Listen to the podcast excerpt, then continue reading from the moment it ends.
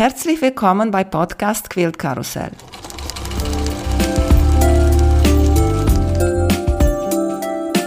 Mein Name ist Emanuela Jeske. Ich möchte euch in die wunderschöne Welt von Quiltern und Patchwork entführen. Heute dabei bei Podcast Quilt Karussell Christina Maria Schapper aus Kopenhagen. Hallo Christina, wie geht's dir? Hallo Emanuela, danke, danke, mir geht's gut. Ich hoffe dir auch. Ja, sehr schön. Ich freue mich, dass du heute hier dabei bist. Aus Dänemark hatten wir auch noch keine bis jetzt gehabt. Auch wenn hier von mir zu dir ist nur, kann ich über die Ostsee gucken und dann sehe ich ja, in Dänemark sozusagen. Stimmt, so weit ist es gar nicht, ne? Ja, richtig. Schon richtig. Rostock fährt ja auch eine Fähre. Ja, von Rostock hier, jede zwei Stunden. Ich wollte unbedingt mit dir über Färben sprechen. Aber erstmal erzählt uns bitte, wie hast du mit Nähen und Quiltern angefangen und dann, oder vielleicht, ob das alles zusammenhängt mit dem Färben oder was war erstmal? Färben oder Quiltern oder Nähen? Also, ja, was war zuerst? Also überhaupt zum Nähen oder ja auch Patchwork gekommen bin ich ganz zufällig tatsächlich über einen Auftrag, einen Kundenauftrag, den wir vor vielen, vielen Jahren in Hamburg hatten. Und zwar, jetzt muss ich einmal kurz ausholen. Ich hatte viele Jahre mit einem Kollegen zusammen in Hamburg ein Atelier und wir haben Bühnendekorationen hergestellt. Ich bin eigentlich Theatermalerin und wir waren halt, haben selbstständig gearbeitet und haben im Prinzip Requisiten, Bühnenbilder, Hintergründe, Spezialanfertigungen, sage ich mal, aller Art angefertigt. So für Fotografen, für Theater, äh, Film, Museen, alles Mögliche. Also vor allen Dingen eben auch Spezialrequisiten. Und wir hatten einen Auftrag für eine Firma, die hm, Stifte vertreibt, also Filzstifte, sage ich mal, eine große deutsche Firma. Und die hatten ein Projekt, wo es um Textilstifte ging. Und da brauchten die Beispiele, um diese, diese Stifte halt auch ja, bewerben zu können. Und da hatten wir uns ausgedacht, Stoff halt zu bemalen mit diesen Stiften. Das haben wir auch gemacht. Und dann habe ich daraus Teddybären genäht, die dann eben, ja, im Prinzip war das schon Patchwork, war mir jetzt gar nicht so klar. Und für die Hände und für die Füße von diesen Bären brauchte ich speziellen Stoff. Ich hatte damals gar nichts. Also der Stoff, den ich hatte, war ja weiß und ich wollte aber dunkle Fuß- und Handflächen haben. So. Und dann bin ich in Hamburg in einen Patchwork-Laden gegangen. War ich also noch nie zuvor betreten, so ein Geschäft, weil, ja, keine Ahnung, hatte sich einfach nicht ergeben. Und ja, und dann habe ich diese Regale gesehen mit diesen Stoffen, mit diesen nach Farben sortierten, bunten Stoffen. Das hat man ja so in der Form wie in den Patchwork-Läden auch in den großen Kaufhäusern nicht unbedingt. Die sortieren die Stoffe ja mehr so nach Sorten, glaube ich, und nicht nach Farben. Aber Patchworker machen das ja nach Farben. Und ich fand es großartig. Weil am meisten die Patchworker benutzen am meisten nur eine Sorte Stoff, die Baumwolle, eine Sorte Baumwolle. Aber wenn genau. du Klamotten nähst, benutzt man Jersey, benutzt man Baumwolle, benutzt man Linen, benutzt man Seide, alles. Und wenn du die gehst in ein Laden, du denkst erstmal, glaube ich, ich will mir ein Wollen Jersey-Stoff kaufen oder so. Und deswegen ist das so sortiert. Aber nach Farbe sieht viel besser aus. Ja, und das hat mich natürlich angesprochen. Und ich habe dann da auch meine Stöffchen gekauft, so erstmal nur ganz wenig, ich brauchte ja nicht viel, aber da war ich natürlich dann schon mal angefixt sozusagen. Und ich hatte mir auch vor vielen Jahren mal ein Patchwork-Buch gekauft. Das war dieses, ähm, ich glaube, es heißt einfach nur Patchwork. Also ich glaube, die englische Ausgabe ist von Cave Facet, ist das, äh, Glorious Patchwork ist das, glaube ich. Und die deutsche Ausgabe, ich habe mir das nur wegen dem Umschlag gekauft. Da ist halt so ein toller, bunter Quilt abgebildet, eben mit so ganz knallbunten Vierecken. Und das habe ich mir gekauft und dachte, naja, das machst du nie, du bist ja nicht bekloppt hier. Stoff kaufen und klein schneiden und wieder zusammen machst du nie, aber die Farben waren so toll.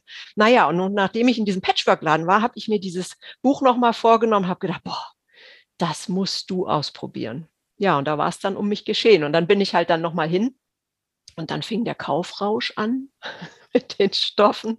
Und so habe ich halt angefangen, wirklich im Prinzip ganz klassisch dann so einen einfachen Quadrate-Quilt, eben so ein äh, von Cave Facet nachzunähen. Und ja, so nahm das Unheil seinen Lauf, sozusagen. Mhm. Seitdem bin ich stoffinfiziert.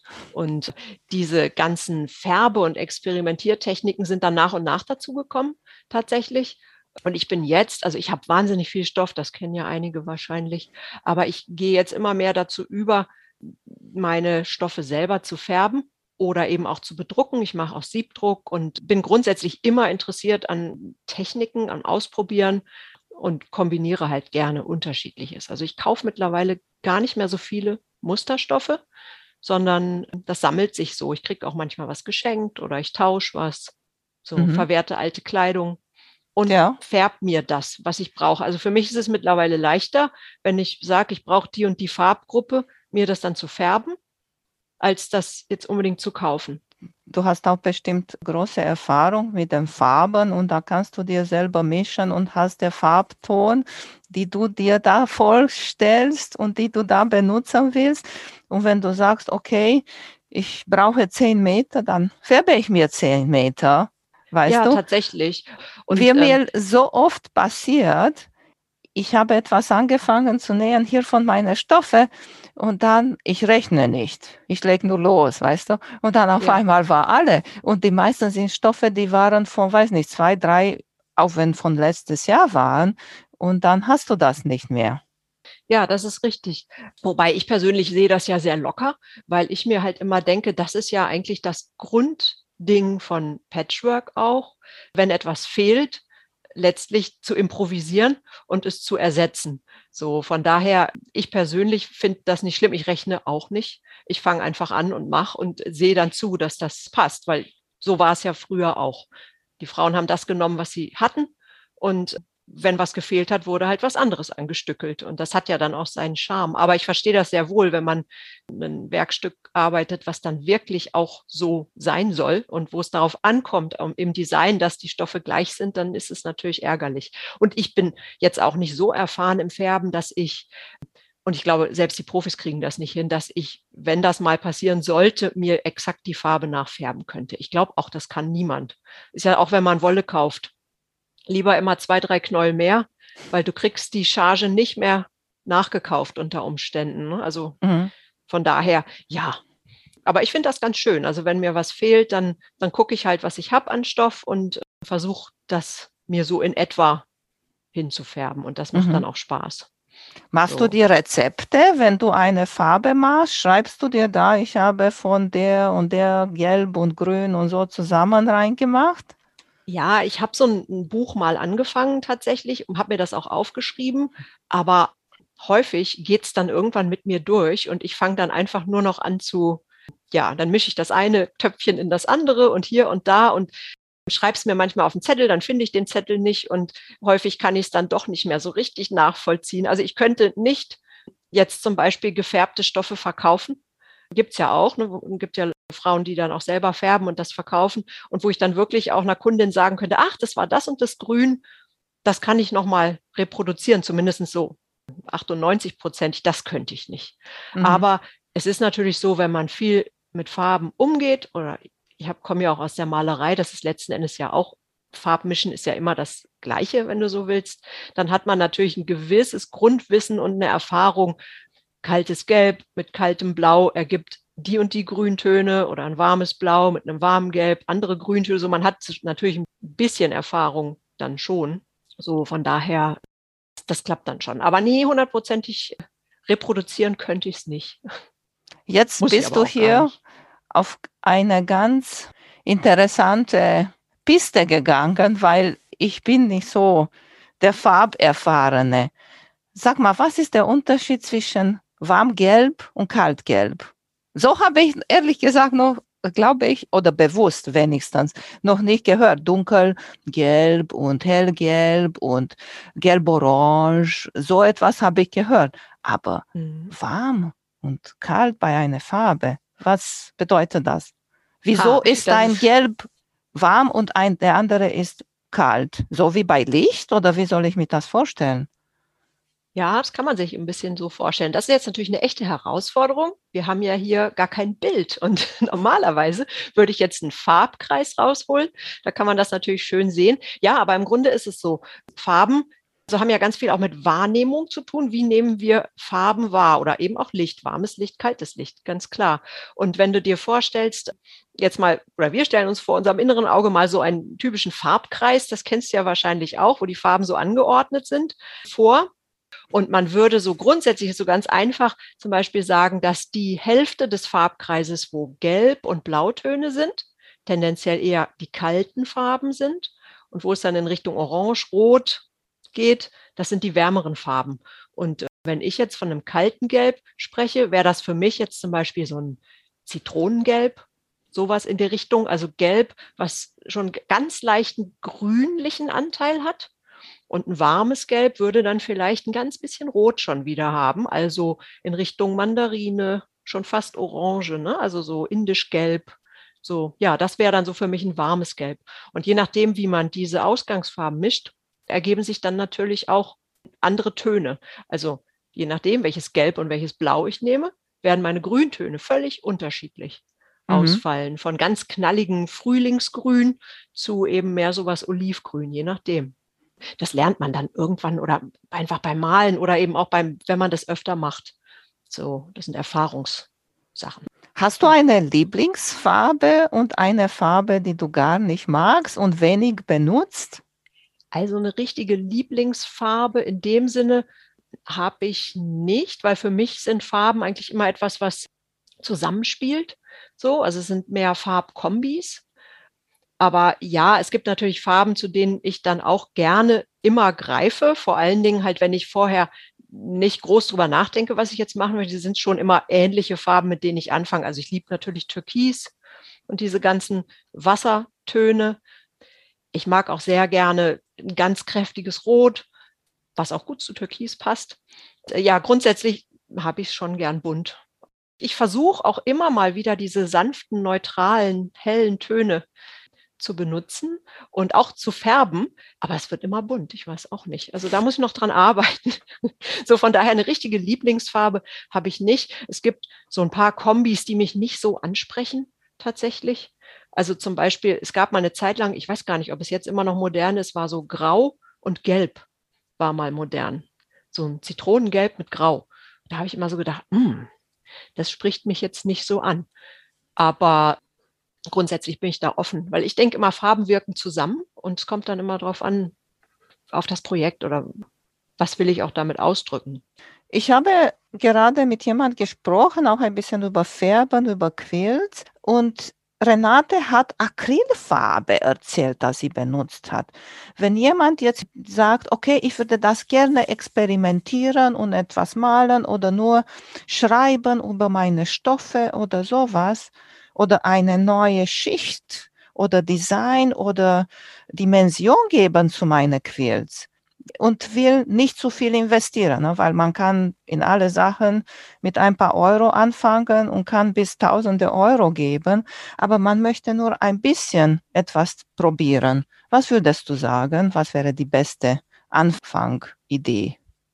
Also du meinst im Prinzip die Stoffe noch weiter zu bearbeiten. Dann, ja. Oder auch ähm, einfach. Oder auf dem Stoffe, fertigen Werkstück ja, richtig. weiterzumachen. Mhm. Zum Beispiel von Tula Pink habe ich das gehört. dass so hat sie angefangen. Sie hat, als sie angefangen hat mit Patchwork, damals gab es nicht so bunte Stoffe, ne? weil am meisten sind auch ihre Stoffe so bunt. Und hat nur die Stoffe, die sie gefunden hat, hat sie bunt gemacht. Acrylfarbe kann man auf jeden Fall schon mal probieren. Ich finde manchmal, es kommt ein bisschen auf die Farbe an, wenn du dann hinterher noch damit nähen willst. Kann es manchmal ein bisschen schwierig werden, weil es für die Nähmaschine manchmal nicht so leicht ist. So, äh, wenn der Stoff so steif wird. Das muss man wahrscheinlich dann ein bisschen vorsichtiger angehen und mit einer etwas dickeren Nadel. So, grundsätzlich ist es so, es kommt ein bisschen darauf an, wenn es jetzt zum Beispiel ein Artquilt wird, der halt nicht gewaschen wird und der rein dekorativ ist, finde ich, ist Acrylfarbe total in Ordnung machen auch viele, die zum Beispiel aus ihren Stoffen dann einfach Bücher binden wollen, ne, für Bucheinbände oder so. Also dekorative Teile, die nicht gebraucht werden im Sinne von, dass sie getragen werden wie, wie Kleidung. Dann finde ich es Acrylfarbe total in Ordnung. Die kann man ja auch sehr stark verdünnen. Die Stoffe verändern ihre Konsistenz oder nicht Konsistenz kann man nicht sagen, ihre, ihre Haptik, weil sie eben steifer werden. Wenn ich färbe, behält der Stoff ja seine Eigenschaft. Also der, wenn ich den angreife, der verändert sich ja nicht. Der bleibt genauso weich oder eben auch nicht weich, wie er vorher war, ungefärbt. Aber mit Acrylfarbe werden die Stoffe steifer. Ansonsten, was ich halt gerne mache, das habe ich mir angewöhnt. Ich Siebdrucke ja auch. Das ist auch eine wasserbasierte Siebdruckfarbe, auch auf Acrylbasis. Und die nehme ich im Zweifelsfalle dann auch, wenn ich Stoffe gestalte und verdünne mir die und male damit. Und da stempel ich zum Beispiel auch mit. Das heißt, ich habe eine Sorte Farbe, mit der kann ich dann aber alles machen. Das ist eine Textilfarbe.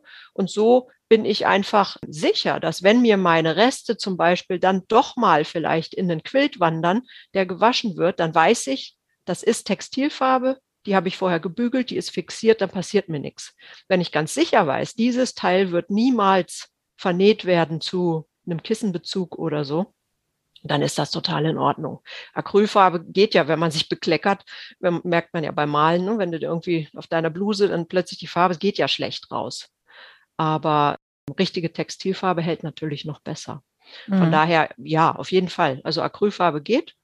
Und äh, wenn man vielleicht merkt, dass das was ist, was spannend ist und öfter auch gemacht wird, vielleicht lohnt sich das dann einfach in wasserlösliche oder wasserbasierte Textilfarben für Siebdruck zum Beispiel zu investieren.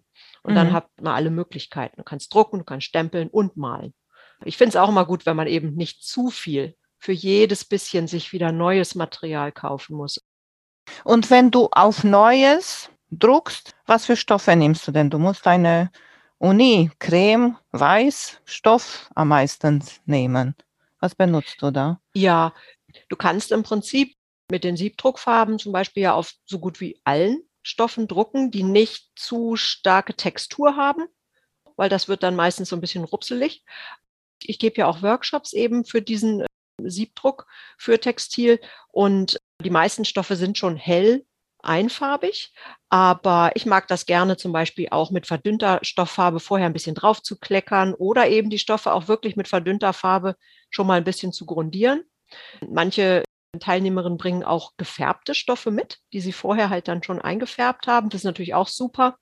Also ich persönlich bin eine sehr große Freundin von Ausprobieren und Mischen und äh, die Techniken zu kombinieren. Und die Farben selber gehen auf sämtlichen Naturstoffen und laut Hersteller auch auf Synthetik. Da habe ich nicht so viel Erfahrung mit, weil ich diese Art von Stoffe ganz selten nur verwende. Aber wenn da jetzt ein ganz kleiner Synthetikanteil drin ist, ist es gar kein Problem. Aber alles, was irgendwie Baumwolle oder Leinen oder was auch immer es da noch gibt, auch vielleicht sogar ein Wollanteil ist, ist super. Also mhm. das geht. Von daher, eigentlich kannst du machen, was gefällt. Und eben ich, auch auf alte, alte Textilien. Ne? Das finde ich auch immer schön, wenn dann alte Klamotten mitgebracht werden, die dann ja. halt zerschnitten werden und bedruckt werden. Das ist super. Ne, meine Gedanken war, ob diese Stärke oder Stabilisatoren diese Chemikalien beeinflussen kann, kann ich mir vorstellen, wie deine Stoff die Farbe aufnimmt. Und deswegen habe ich dich gefragt, ob du eine bestimmte Stoff nimmst oder du wäschst deinen Stoff, du kaufst dir ein äh, cremefarbenen Stoff oder vielleicht wird eine schwarze Stoff färben ja, warum nicht? Oder grau oder creme. Und dann vielleicht diese Stoff erstmal waschen, weil dann sind die Chemikalien alle weg und dann kann dieser Stoff die neue Farbe wieder aufnehmen. Ja, waschen ist auf jeden Fall wichtig, zumindest für den Privatgebrauch. Ich glaube, in der Industrie wird das nicht gemacht. Das geht gar nicht, dass die Stoffe gewaschen werden. Ich glaube, die fügen dann wiederum noch mehr Chemie dann in ihre Farbe, damit das dann entsprechend dieser Arbeitsgang umgangen wird. Aber das muss ja nicht sein. Und gewaschene Stoffe, klar, die nehmen das natürlich besser auf. Ne? Da ist ja immer so eine Apertur drin. Und den Luxus, den können wir uns ja für privat erlauben. Da kommt es ja nicht so drauf an, dass man jetzt unbedingt diesen Arbeitsgang noch spart. Dann mitgewaschen, einfach mit der normalen Wäsche gebügelt und dann geht das schon los. Bei älteren Textilien, die man halt recycelt oder upcycelt, dann ist es ja eh kein Problem, mhm. weil die nehmen das halt richtig schön auf. Jetzt frage ich dich, in welche Kategorie bist du, wenn du neue Patchwork-Stoffe jetzt sprechen wir kaufst? Vorwaschen oder nicht vorwaschen? Ja, habe ich tatsächlich mich jetzt gerade auch gefragt. Ich habe jetzt vor ein paar Tagen erst einen Quilt fertig gemacht und wollte den jetzt waschen und habe mich noch nicht getraut, weil ich nämlich wirklich nicht mehr weiß, was da für Stoffe drin sind. Und ich weiß aber, dass da einige rote dabei sind. Und ich bin zu undiszipliniert, alles vorzuwaschen. Ich glaube, das ist gut, das vorzuwaschen und ich mache es meistens nicht. Also ich bin gedanklich ein Vorwäscher, aber in der Praxis mache ich es nicht, einfach weil ich zu undiszipliniert bin und zu chaotisch. So, also bei mir kommen gewaschene und ungewaschene, alte und neue Stoffe in ein Werkstück und dann bin ich immer ganz nervös, wenn ich das dann hinterher wasche und hoffe, es wird nicht alles rosa oder blau oder verzieht sich oder ja, bisher ist es meistens gut gegangen. So. Siehst du, bei ja. mir ist einfach, ich bin in der Kategorie nie waschen, nie vorwaschen. Ich wasche die immer nachher, ich verschenke ganz viele von meinen Quills. Und immer, bevor ich das verschenke, ich mache den in Waschmaschine drin mit kaltes Wasser und ich sage auch zu den Leuten, bitte waschen mit kaltes Wasser und ich mache immer diese Fängertücher rein. Aber das finde ich gefährlich, wenn du ungewaschene mit gewaschene Stoffe zusammentust. Ist dir was Schlimmes passiert da wegen Einlaufen? Das denke ich, kann schlimmer sein. Ja, also nee, bisher noch nicht. Ich hatte immer Glück, aber ich mache es tatsächlich auch so. Wenn ich etwas weggebe, einen Teil, dann wird es immer vorher gewaschen. Also zum einen hat man es ja auch lange rumliegen gehabt. Also manche Teile ja jahrelang, die dann von einer Ecke in die andere wandern, dann will ich das schon gewaschen auch weggeben. Und dann bin ich auch sicher, wenn die Katastrophe passieren sollte, dann passiert sie mir und nicht demjenigen, der es geschenkt kriegt, der dann zum einen natürlich enttäuscht ist und auch ein schlechtes Gewissen hat, so nach dem Motto, oh, jetzt habe ich es kaputt gemacht. Und sie hat ja. da so viel Arbeit reingesteckt, wobei es vielleicht mein Fehler war. Nee, also bisher ist mir da noch nichts passiert. Vielleicht, weil es doch dann meistens Baumwollstoffe sind, überwiegend. Und ich habe es natürlich auch nicht, nicht so wahnsinnig heiß gewaschen. Jetzt, wir sind hier Ende Januar, Winter. Und ich habe mir gedacht, hoffentlich kommt noch Schnee. Manchmal vor ein paar Jahren, wir hatten sogar Schnee zum Osten, hier sogar Meter, Meter Schnee. Das war, ich wohne hier in ein Reihenhaus und wir wussten gar nicht, wohin mit dem Schnee. Wir haben unsere Mülltonne als Schubkarre benutzt und wir haben dann den Schnee in der Natur weggebracht, weißt du? So deswegen habe ich mir gedacht, vielleicht wäre jetzt eine gute Idee, über Schneefärben zu reden. Und du hast erzählt, du hast schon mal mit dem Schnee gefärbt. Erzählt uns, wie funktioniert das? Ja, Schneefärben, das war toll leider tatsächlich, oder ich weiß gar nicht, leider oder Gott sei Dank, die Winter hier in der Gegend, wo ich wohne, also um Kopenhagen rum, sind auch eher mild. Das heißt, wir haben tatsächlich so gut wie nie wirklich Schnee, mal einen Tag oder so. Und das ist dann auch die letzten Jahre zumindest zu wenig, um wirklich was. Du musst dann schnell sein, ne? So und das schnell zusammenkratzen. Aber hm, in Hamburg hatten wir auch mal einen Winter oder mehrere Winter, da war es eindeutig kälter und der Schnee ist halt auch liegen geblieben. Dann habe ich die Gelegenheit genutzt. Und Schneefärben ist eine schöne Technik, weil die Effekte, die man damit erzielen kann, sind nochmal ganz, ganz anders, als wenn man den Stoff halt in das Wasser legt, wo eben die Farbe mit drin ist.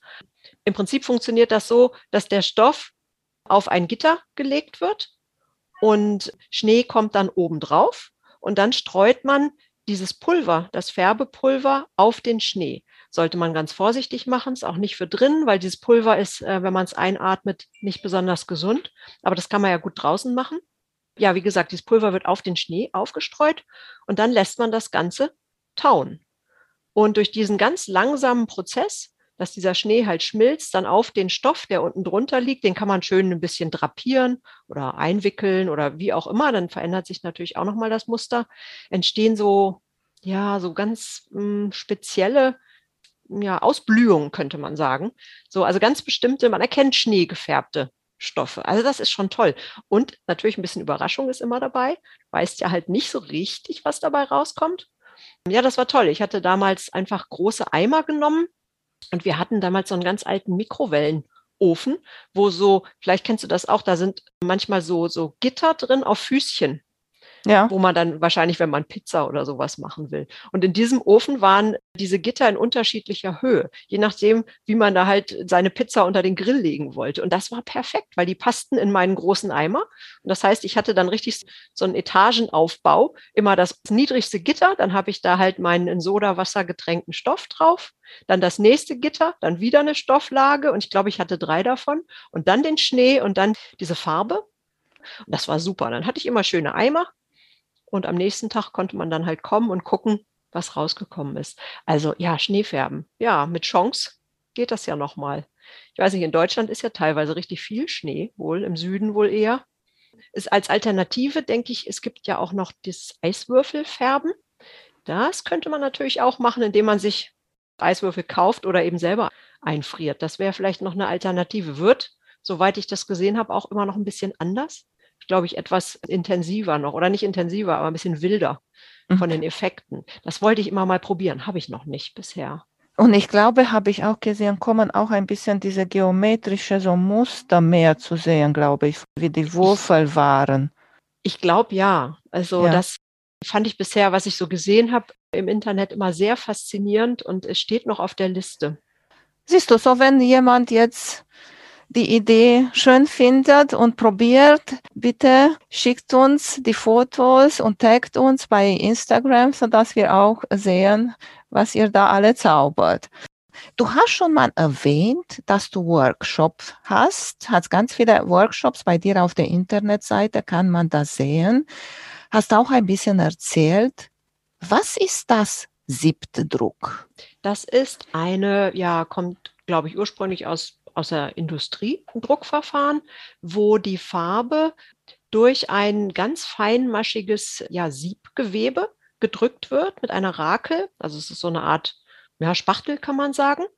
Man muss sich das so vorstellen, das ist ein, ein Holz- oder Metallrahmen, wo dieses ganz feinmaschige Gewebe draufgespannt ist. Und also wirklich ganz, ganz fein. Und ich kann dann durch verschiedene Verfahren, entweder mit einer Papierschablone oder durch eine Fotoemulsion, Teile des Siebes verschließen und durch die Teile, die dann offen bleiben, die Stellen, drücke ich meine Farbe, so dass ich halt immer wieder das gleiche Motiv abdrucken kann auf Stoff oder auf Papier. Jetzt mal so ganz, ganz einfach. Und das ist eine faszinierende Technik. Und ich habe mich über die Jahre auf so eine bestimmte Art und Weise Low-Tech Siebdruck spezialisiert, also mit einem Minimum an Ausstattung wirklich zu Siebdrucken, also keine großen Belichtungs- und Beschichtungsarien zu machen. Man kann das alles sehr, sehr technisch auch machen, aber zu der Art von Siebdruck, die ich mache, also gerne halt auf Stoff, wo das nicht darum geht, wirklich perfekte Meterware zu produzieren, sondern eben wirklich einzigartige Stoffe, die dann halt vernäht werden können zu Unikaten. Das mache ich gerne und äh, darauf habe ich mich spezialisiert und habe über die Jahre eine ganz große Kollektion von Siebprogrammen, wo ich schon fertige Motive drauf habe. Das bereite ich vor. Die packe ich dann in meinen Koffer oder vielmehr bei Siebdruck reise ich mit zwei großen Koffern und komme dann teilweise eben auch zu den Leuten hin. Und die Teilnehmerinnen, meistens sind es Frauen, bringen dann halt ihre Stoffe mit und dann geht das los. Und dann gibt es dann zwei oder drei Tage, da wird dann mal so ein Halbjahresvorrat Stoff weggemetert. So, mhm. Das ist ganz toll. Und wir kombinieren dann eigene Motive, die dann entworfen werden an dem Wochenende mit meinen Motiven, die ich mitgebracht habe, die so ein bisschen feiner dann halt sind, die man jetzt mit Papier nicht unbedingt von Hand ausschneiden möchte. Und das ist immer wieder toll zu sehen, weil jedes Mal was anderes dabei rauskommt. Und ich freue mich halt auch immer, wenn ich dann nach einer Weile Fotos kriege von den fertigen Taschen oder den fertigen Kissen oder was auch immer, dann Buchhüllen oder was da genäht wird mit diesen ja, Unikatstoffen, kann man eigentlich sagen. Es ist ja auch so, wenn es nicht perfekt wird, aber das kennen Patchworker ja, man schneidet sich ja dann das raus, was man gebrauchen kann. Und auch wenn ich jetzt zum Beispiel eine Tasche nähe und ich habe da jetzt einen Fleck produziert oder ein Druck ist mir mal ein bisschen verrutscht, dann lege ich das Schnittmuster halt so da drauf, dass dann vielleicht dieser Fleck in der Naht oder in der Falte verschwindet. Wie sagt man, das vernäht sich. Das merkt man letzten Endes dann gar nicht mehr so. Von daher ist das echt toll. Also in, die Art, in der Art und Weise kann man ganz individuelle ja, Stoffe gestalten, die sonst auch wirklich niemand hat.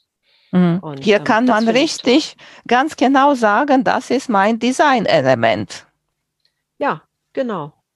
Genau. Hast du schon mal außergewöhnliche Projekte gesehen von den Stoffen oder außergewöhnliche Motive gesehen, was deine Teilnehmerin gemacht haben? Ja, also im Grunde ist es tatsächlich so, dass ich wirklich jedes Mal bei jedem Kurs überrascht bin, was da für eine Vielfalt rauskommt an Mustern, weil ja, jeder bringt ja auch sein eigenes Hintergrundwissen und seine eigenen Ideen und seine eigene Geschichte mit und setzt ja auch die Anregungen ganz unterschiedlich um. Also es ist wirklich faszinierend zu sehen, dass dieselben Motive, die ich ja über teilweise über viele Jahre immer dabei habe, also ich variiere natürlich schon, aber so ein paar Sachen, die gehen immer und die werden auch immer wieder gerne genommen. Da sehen jedes Mal in der Kombination von Farbe, dem unterschiedlichen Stoff dann und dem, was die Teilnehmerin selber dann noch machen, mit persönlichen Motiven zum Beispiel, sieht jedes Mal komplett anders aus. Also von daher, das finde ich faszinierend. Und ich habe angefangen bei mir auf der Internetseite, habe ich also im Blog, den ich auch ab und zu mal noch beschreibe, was ich mir vorgenommen habe, jetzt dieses Jahr auch noch mehr wieder zu machen. Das, ich habe so das Gefühl, der Blog muss mal ein bisschen wieder aufleben. Habe ich eine Sammlung, also wo immer, wenn mir jemand ein Foto schickt, das kommt dann in diese Galerie, so dass dann alle auch mal schauen können, was dann wirklich aus den Stoffen gemacht werden kann. Weil am Anfang kann man sich das gar nicht vorstellen, wie dann so ein Werkstück auch aussieht mit so einem komplett wilden, großflächig gedruckten Stoff. Und vernäht sieht es dann eben ganz anders aus. Und je nachdem, welche Ecke ich mir raussuche aus meinem Stoff, wirkt so eine Tasche oder so ein Kissenbezug ja ganz anders. Mhm. Das ist toll. Also von daher, die sind immer außergewöhnlich es ist jedes Mal wirklich so, das ist ein Unikat, das gibt es dann nur einmal. Selbst mhm. wenn du die Tasche zehnmal nähst, aus derselben Bahnstoff, wenn man jetzt ein großes Stück hat, wo man zehn kleine Taschen rauskriegt, je nachdem, wo deine Schnittteile ansetzt, ist es völlig anders, der mhm. Effekt. Das finde ich schon sehr faszinierend. Und ich glaube, die Teilnehmerin auch. Also mhm. ich habe einige, die auch gerne wiederkommen und äh, sich dann jedes Mal so einen richtigen Vorrat an Stoff bedrucken. Und dann haben sie mhm. erstmal wieder was zum Nähen. Und da habe ich auch bei dir ganz viel über diese Stempelfärbern ja. gesehen. Und das fand ich auch einige Motive, so ein Fisch oder so Blumen, die so wunderschön waren. Stempel. Welche Methode gefällt dir am besten? Ja, mein, äh, naja, Problem möchte ich es nicht nennen, aber bei mir ist es einfach so, mir gefällt ja so vieles. Und ich mag einfach so viele Techniken. Und äh, bei mir ist es so, ich hüpfe ganz oft zwischen der einen und der anderen hin und her und wechsle oder aber kombiniere das halt und vermische das oder verwende mehrere Techniken halt auch in einem Stoff zum Beispiel. Und Stempeln, das ist halt eine andere Methode des Druckens. Die Stempel sind natürlich wesentlich kleiner, so wenn die von Hand geschnitten werden. Und mag ich gerne für Papier, aber eben auch auf Stoff.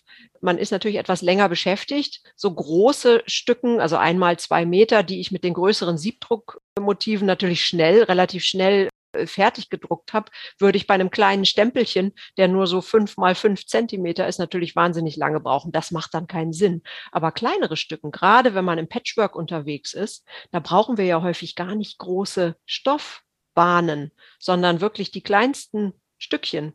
Dafür sind die Stempel dann ganz schön, finde ich.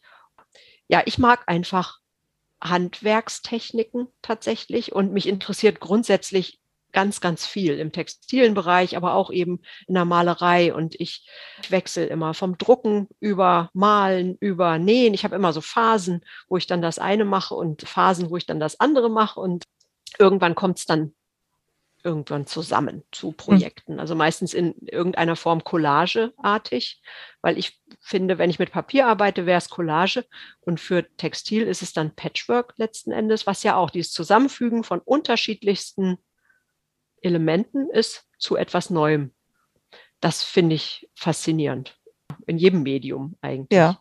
Stempeln mache ich auch gerne, meistens eben dann im Winter, so, weil da ist dieser Carved December. Ich weiß nicht, ob du das mit bekommen hast oder mitverfolgt hast auf Instagram, das ist im Prinzip auch so eine Challenge, so eine 31-Tage-Challenge. Jeden Tag im Dezember einen Stempel schnitzen und zeigen. Und da habe ich die letzten Jahre mitgemacht. Das ist ein bisschen verrückt, sich im Dezember sowas ans Bein zu binden, sage ich mal. Aber es macht Spaß und entstehen dann über die Jahre auch eine ganz große Stempelsammlung. Bei dir auf der Internetseite, wenn jemand Interesse hat, hast du da auch ganz viele Workshops und auch Online-Classes. Erzählt uns bitte ein bisschen darüber.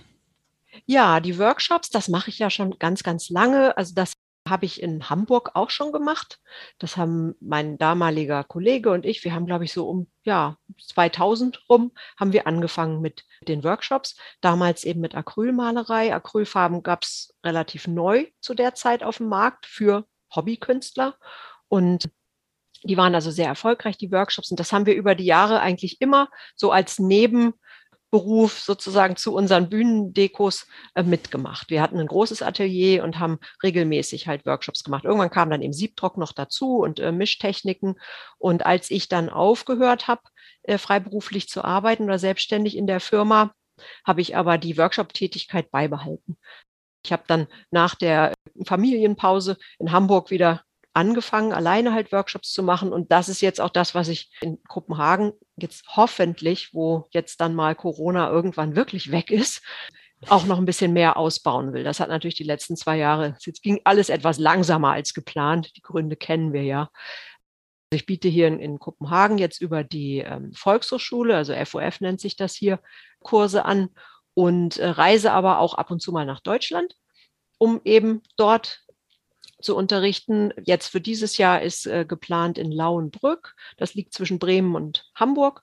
Da sind zwei Siebdrucktermine geplant, aber ich bin schon am gucken, ob ich vielleicht in Deutschland auch noch einen anderen Kursort als weiteren Standort dann finde. Mal gucken, was das Jahr jetzt so bringt. Ja, und, siehst du, äh, wenn, wenn eine aus Süden oder Mitte Deutschland Interesse hat, kann dich kontaktieren, vielleicht eine ja, Gruppe oder so. Ja, genau. Du. Also das ist schon möglich. Es ist halt in dem Fall dann immer wichtig, dass die Räumlichkeiten da sind. Also, aber manchmal hat man das ja, dass eine Gruppe da ist, die sagt, ah, wir treffen uns immer da und da, da ist ein Raum, der ist auch geeignet eben, um sich da auszubreiten und äh, die entsprechenden, beim Siebdruck ist immer Wasser und das Waschbecken ist immer der Knackpunkt so. Und wenn es jetzt sich halbwegs mit dem Zug erreichen lässt, dann bin ich da offen und reise tatsächlich auch für mehrere Termine. Und ja, und die Online-Kurse, die sind jetzt 2020 natürlich online hat ja einen Boom erlebt, klar, durch die Pandemie sind jetzt dazugekommen. Das würde ich tatsächlich auch gerne noch weitermachen, da ich im Moment leider auch wieder wegen der Pandemie meinen Arbeitsraum eingebüßt habe, muss ich mal gucken, wie ich das hinkriege. Ich habe einen Aquarellkurs, einen Stempelschnitzkurs und einen Mixed Media Stempelschnitzen mit Aquarell produziert online. Die kann man auch käuflich erwerben immer noch. Das ist ja das Schöne an den Kursen, wenn die einmal gemacht sind, dann hat man die ja dann auch und kann die dann nach eigenem Zeitplan umsetzen. Das würde ich tatsächlich auch gerne noch weiter fortführen und da noch das eine oder andere produzieren. Mal gucken. Also ich hoffe, dass sobald jetzt der Winter sich dann verzieht und die Infektionszahlen wieder sinken, und das werden sie ganz klar, dass sich dann neue Möglichkeiten auftun äh, des Arbeitens. Im Moment mhm. sitzen ja doch viele zu Hause. Richtig. Erzähl nochmal äh, deine Internetseite, da kann man jede gucken. Die heißt christinaschaper.de da könnt ihr euch informieren über die äh, Workshops, die ich habe. Da findet sich auch der Blog. Und ich habe ja viele Jahre den Blog am liebsten bunt, das ist ja mein Name, auch bei Instagram geschrieben. Die letzten Jahre ist er dann eben, weil Instagram doch etwas sich nach vorne gedrängelt hat, ist er etwas, ja, vernachlässigt worden. Aber wie gesagt, ich äh, möchte das gern doch jetzt wieder ein bisschen beleben, weil ich so gemerkt habe, dieses schnelllebige Instagram ist schön tatsächlich. Man kann auch ganz schnell in Kontakt kommen, aber irgendwo hat so ein ja, etwas langsamer geschriebener, intensiverer Artikel, den man dann in Ruhe lesen kann, auch, auch was. Und ich merke so, ich habe da jetzt auch wieder Lust dazu bekommen. Sehr schön. Das, ähm, ja, also der Blog ist dann auch noch da. Da gibt es auch einen Link zu einem Newsletter. Ich ähm, schreibe so, naja, also ich versuche einmal im Monat, im Moment sind die Abstände etwas größer, einfach weil aufgrund des, wir sitzen alle zu Hause, passiert einfach nicht ganz so viel, bei mir zumindest. So, ja, einmal im Monat, alle sechs Wochen schreibe ich auch ein Newsletter. Und wer da Lust hat, sich anzumelden, ist gerne willkommen. Ja, und ansonsten findet man mich natürlich auf Instagram. Da habe ich zwei Accounts. Ja, der eine, der am liebsten bunt in einem Wort. Ja, das ist im Prinzip der Account, wo ich alle meine Experimente sammle, wo auch die Infos über die Workshops geteilt werden, auch Challenges und alles, was ich so ausprobiere. Also da zeige ich einfach das, was ich so mache.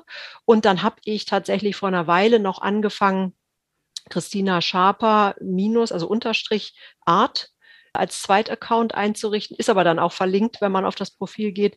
Da habe ich mir gedacht, da zeige ich tatsächlich mehr fertige Arbeiten, weniger, ich sage jetzt mal Patchwork und Gebrauchsquilts, sondern mehr Kunst also meine fertigen Collagen, Papier und Stoff, weil ich mir so gedacht habe, dass tatsächlich auch Leute, die sich für Kunst vielleicht interessieren oder eventuell was erwerben möchten, nicht unbedingt dann halt auch die Stempelexperimente sehen wollen. Ich hatte so das andersrum ist es nicht so ein Problem, aber genau, da habe ich dann gedacht, das trenne ich jetzt mal ab sehr da schön. werden dann, sobald ich wieder ein neues Atelier dann habe, wovon ich jetzt mal ausgehe, werden dann auch dort wieder mehr so Bilder vom Atelier und vom, wie sagt man, Work in Progress dann zu sehen sein und eben die fertigen Arbeiten.